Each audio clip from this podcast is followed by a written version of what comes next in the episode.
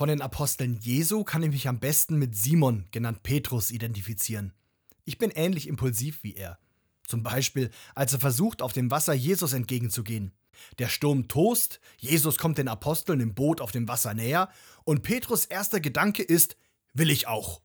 Ich verstehe aber auch seine Angst, als er Jesus während des Prozesses vor Pilatus dreimal leugnet. Und seine spätere Versöhnung mit dem auferstandenen Jesus ist dafür umso herzerwärmender. Kaum ein anderer Apostel bekommt in der Bibel so eine starke Charakterisierung wie er. Er ist ein Mensch mit Schwächen und Fehlern, und doch will Jesus, dass er der Fels, auf Griechisch Petros, der Gemeinde sein soll. Jesus hat gesehen, dass seine Erfahrungen Simon Petrus zu etwas Besonderem machen, zu jemandem, auf den man sich abstützen kann, jemand, der einen erdet. Petrus war kein Übermensch. Er war manchmal schwach, manchmal wütend, manchmal verzweifelt. Aber er hat all das mit Jesus zusammen überwunden.